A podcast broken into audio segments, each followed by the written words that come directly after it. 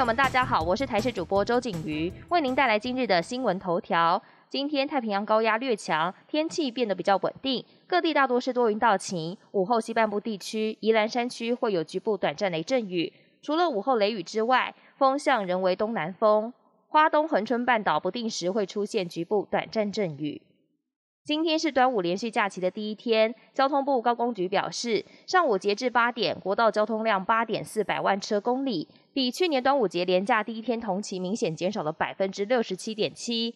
连假前一天的交通量为七十七百万车公里，较去年同期减少百分之三十一点八。只是仍有部分车辆涌入国道。昨天晚间九点，国道采严格匝道移控管制后，还造成都会区部分交流道回堵拥塞，到半夜才疏解，掀起民怨。今天上午，都会区交流道仍有排队停等回堵车辆。再次呼吁，连假期间，请国人务必配合防疫，待在家不要出门。短途车程请改走地方道路，让国道提供紧急救护或运送民生物资车辆使用。日本捐赠的一百二十四万剂 A Z 疫苗，十五号即将让七大类对象施打。指挥中心发言人庄仁祥在十一号傍晚宣布，最快在今天就能打疫苗。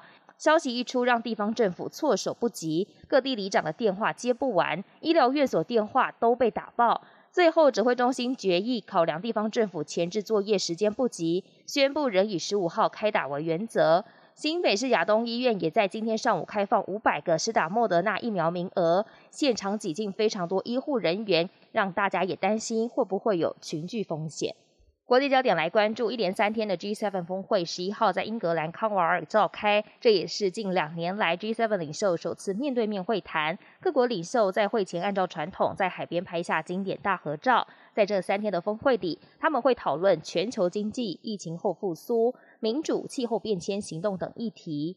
各国领袖终于能面对面互相寒暄。美国总统拜登甚至开玩笑说：“大家一起泡水，心情显得愉悦放松。” G7 峰会登场前，七国领导人在峰会揭幕前宣布，至少捐赠十亿剂的新冠疫苗要给全球国家，其中美国包办五亿剂，英国一亿剂，誓言要击退疫情，重建更美好的世界。美国总统拜登在会晤英国首相强森后，与辉瑞执行长布拉共同举行记者会，宣布将采购五亿剂辉瑞新冠疫苗，八月开始出货，还要送往九十二个中低收入国家与非洲联盟。预计今年底前送出两亿剂，明年上半年交付三亿剂。